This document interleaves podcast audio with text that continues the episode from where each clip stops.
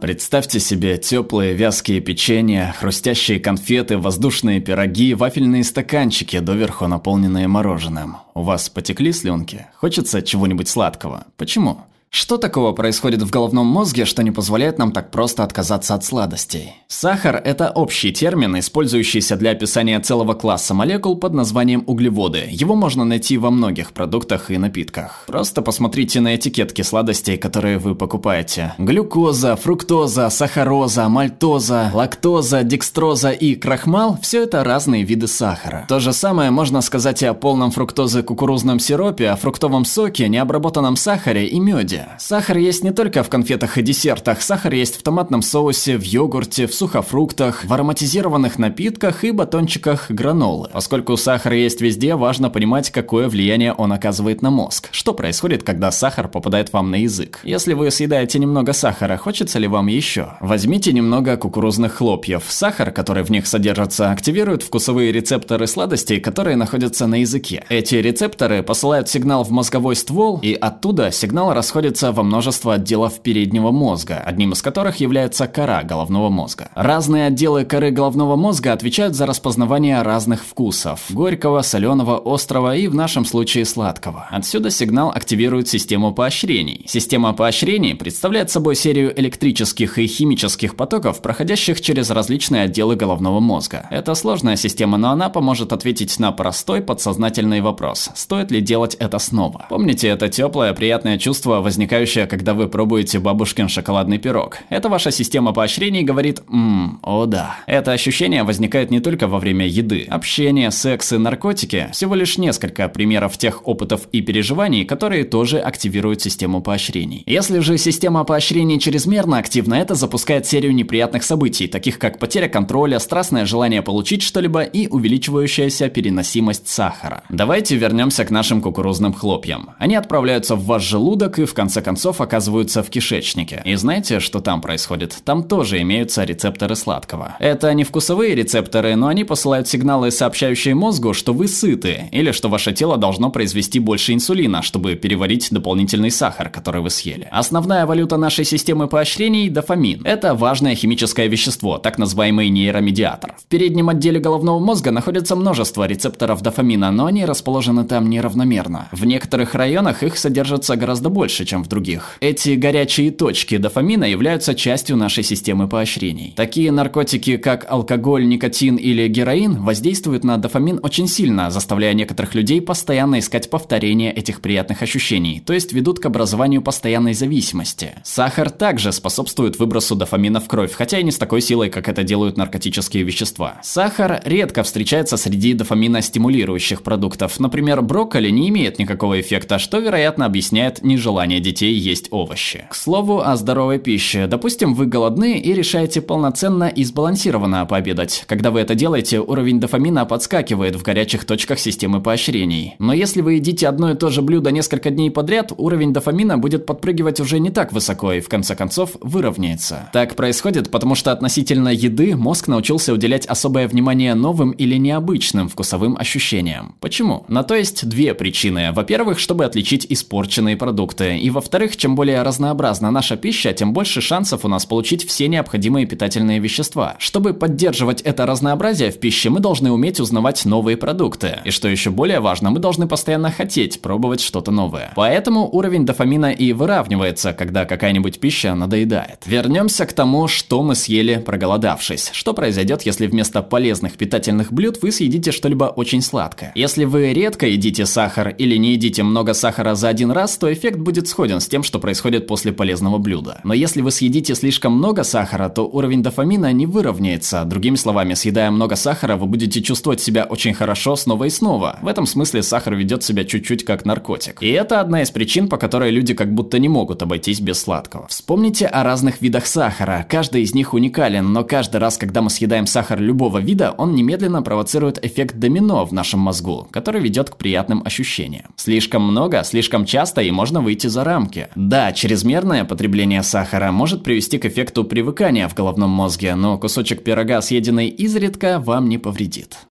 Перевела Вера Гордиенко, отредактировала Айгюль Загидулина, озвучил Глеб Иванов. Спасибо за поддержку нашим подписчикам на Патреоне и Бусте.